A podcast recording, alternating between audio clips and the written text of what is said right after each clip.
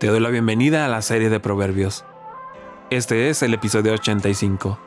En esta ocasión estudiaremos el capítulo 20 de los versos 7 al 11.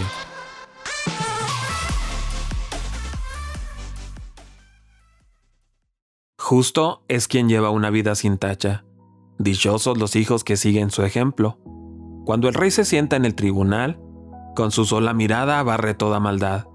¿Quién puede afirmar, tengo puro el corazón? ¿Estoy limpio de pecado?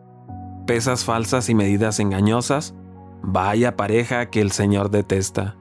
Por sus hechos el niño deja entrever si su conducta será pura y recta. Estos versos giran alrededor del tema de la integridad personal y profesional. El verso 7 muestra la rica herencia dejada por el hombre de integridad o madurez, quien es justo o recto. La palabra bienaventurados o dichosos pone énfasis en el bienestar que queda con los hijos del justo. Se acentúa el efecto positivo sobre los hijos, el carácter recto es una gran herencia. Para el justo, su vida recta e integridad se vivirán realmente, caminará en integridad. El mejor regalo que un padre puede darle a un hijo es ser una persona justa y recta que camina en integridad. Eso creará un hogar y una atmósfera que serán una bendición para el niño. La vida recta y el temor de Dios tiene profundo efecto en la decencia. El hombre que camina en integridad, en esencia un hombre justo, dejará un legado valioso para sus hijos. Eso ilustra la importancia de que los hombres tengamos un buen testimonio ante nuestros hijos. Los padres establecemos el modelo de conducta que van a seguir nuestros hijos. Es muy probable que los hijos de padres alcohólicos también sean alcohólicos. Un hijo de un padre infiel a una esposa es muy posible que también sea infiel a su propia esposa cuando se case. ¿Cuánta razón tiene la Biblia al decir, felices los hijos que tienen un padre moralmente sano? Porque la gran probabilidad es que ellos también sean moralmente sanos. Me gustaría compartirte algunas frases de una canción que tiene que ver con el tema. Señor, yo quiero ser como tú, porque Él quiere ser como yo. Yo quiero ser un buen ejemplo que sus ojitos puedan ver. Señor, ayúdame a enseñarle que Él pueda entender que yo quiero ser como tú porque Él quiere ser como yo. Admito que tengo mucho que aprender, cometo errores, tú lo sabes bien. Las presiones de la vida vienen sobre mí, necesito tu ayuda, solo no voy a poder. Me quiero esforzar y aprender más de ti, ser paciente y tierno, lleno de amor, que Él aprenda de lo que ve, que tu imagen, Señor, es lo que vea en mí. Señor, yo quiero ser como tú, porque Él quiere ser como yo. Yo quiero ser un buen ejemplo que sus ojitos puedan ver. Uno de los temas corrientes en los negocios y la administración de las compañías tiene que ver con la manera en que se ejerce la autoridad y en que se responde a la autoridad. Es interesante que el libro de Proverbios nos ayuda en esto. Número uno, responsabilidades de quien ejerce autoridad. No manifestar el enojo. Debe evitar la contienda debe analizar cada caso objetivamente, debe recibir toda la información para decidir, debe decidir imparcialmente. Número 2. Responsabilidades de los subordinados.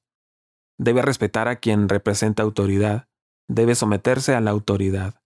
Todos los ciudadanos estamos buscando a un rey, presidente o gobernador que sea bondadoso, honrado e imparcial. Debe ser el desafío para todos los que ejercen autoridad ser bondadosos, honrados e imparciales. En el verso 8, el rey es el juez, tal como Salomón. Así el rey ha de examinar toda la evidencia y descubrir todo mal. Te comparto siete claves para el éxito de los negocios. Número 1. Practicar la honestidad. Número 2. Madrugar para trabajar. Número 3. No ser fiador sin garantía. Número 4. Buscar consejos sabios. Número 5 planificar una estrategia sabia. Número 6. Engrandecer el negocio paulatinamente. Y número 7. Confiar en Jehová. En el mundo antiguo los reyes no solo gobernaban, sino que también eran el tribunal supremo y el juez de su reino. Un rey fiel llevaría a cabo esta responsabilidad y se sentaría en su trono de juicio. Eso hace que sea su negocio ejecutar el juicio y la justicia entre su gente, especialmente si lo hace en persona como era habitual en la antigüedad, y ve las cosas con sus propios ojos. La rectitud en la cima era necesaria para sustentar todo el sistema judicial.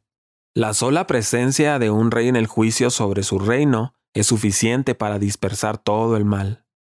Cuando un pueblo sabe que el mal será castigado por un liderazgo piadoso y justo, esto hace que el mal se disperse. Ciertamente el principio es que un gobierno justo enraiza los males de la sociedad. Cuando un rey recto y sabio toma su lugar en un tribunal de justicia, se pueden estar seguro que discierne a la perfección quién está en lo correcto y quién está equivocado. En este sentido que con solo su mirada, el rey que se sienta en el trono de juicio disipa o barre todo mal. En el verso 9 otra vez se encuentra una pregunta retórica que busca la respuesta. Necio. La pregunta afirma la ausencia de algún hombre con un corazón limpio, puro, inocente, y puede decir que es limpio del pecado.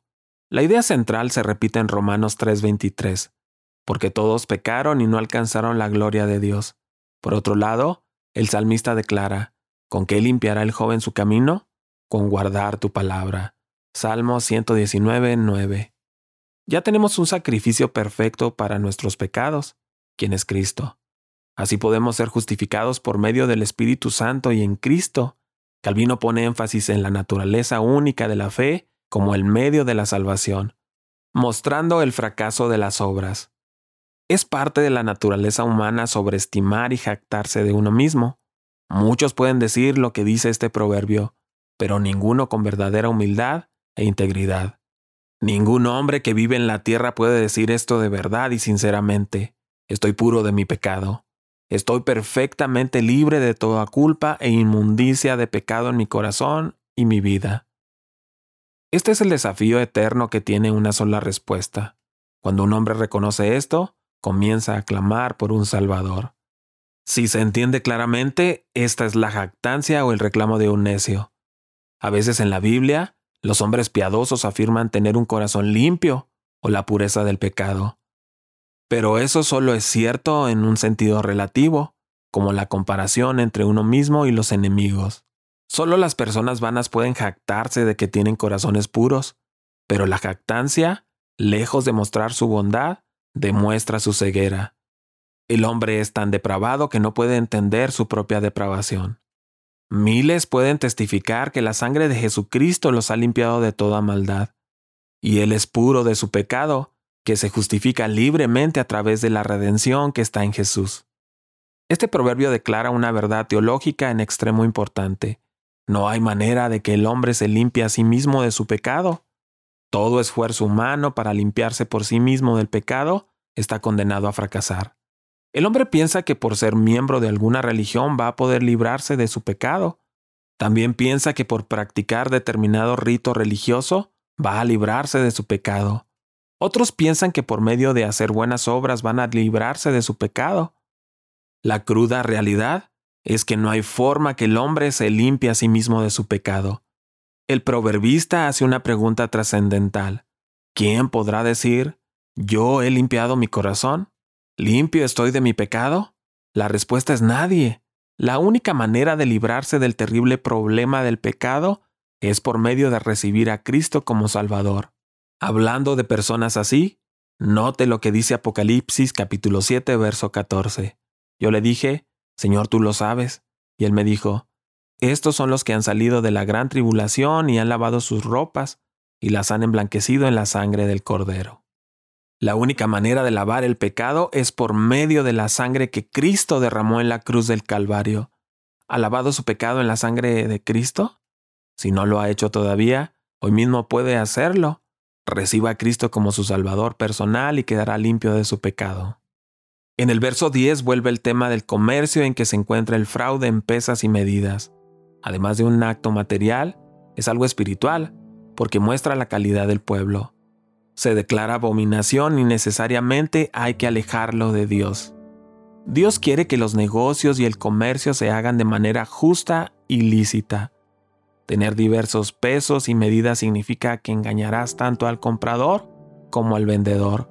Dios quiere que nuestras pesas y medidas sean apropiadas y consistentes. Dios es tan enérgico con las prácticas comerciales engañosas que usó la palabra abominación para describirlas. Dios mismo tiene pesos y medidas justos. Él espera que la humanidad hecha a su imagen, también los tenga. Los comerciantes usaron los pesos y medidas ligeros para vender y los más grandes para comprar. Significativamente, todos los proverbios que denuncian escalas y medidas falsas vinculan explícitamente el nombre del Señor sintiendo abominación por ellos. La pesa falsa es la que usa el comerciante corrupto para estafar a los clientes que compran cosas por unidades de peso.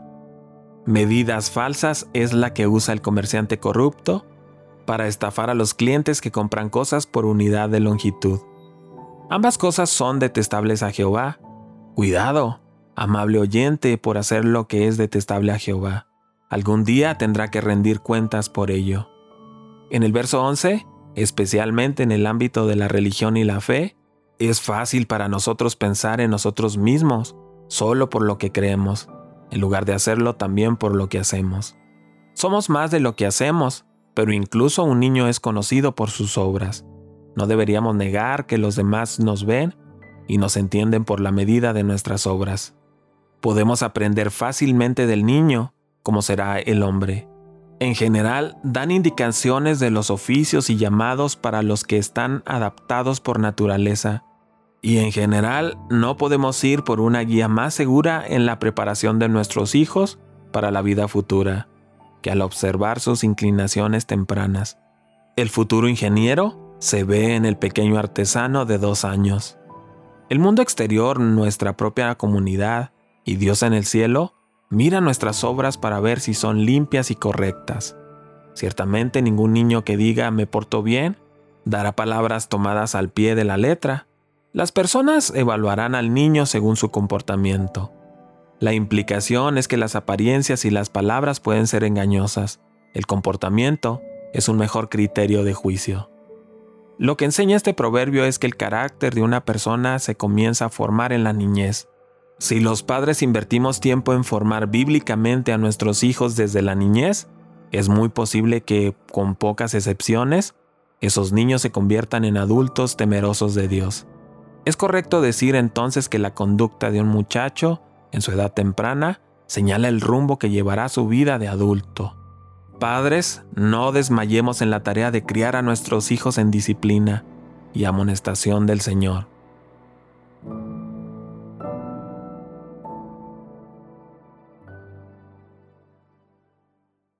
Te invito a que sigas con nosotros estudiando el libro de Proverbios. Cada día subimos un capítulo nuevo en las principales redes sociales. Puedes encontrarnos como Comunidad Capital en Facebook, en YouTube y en Instagram. Siéntete libre de buscar todos nuestros contenidos en Internet. Estoy plenamente convencido de que serán de mucha ayuda para ti y tu familia.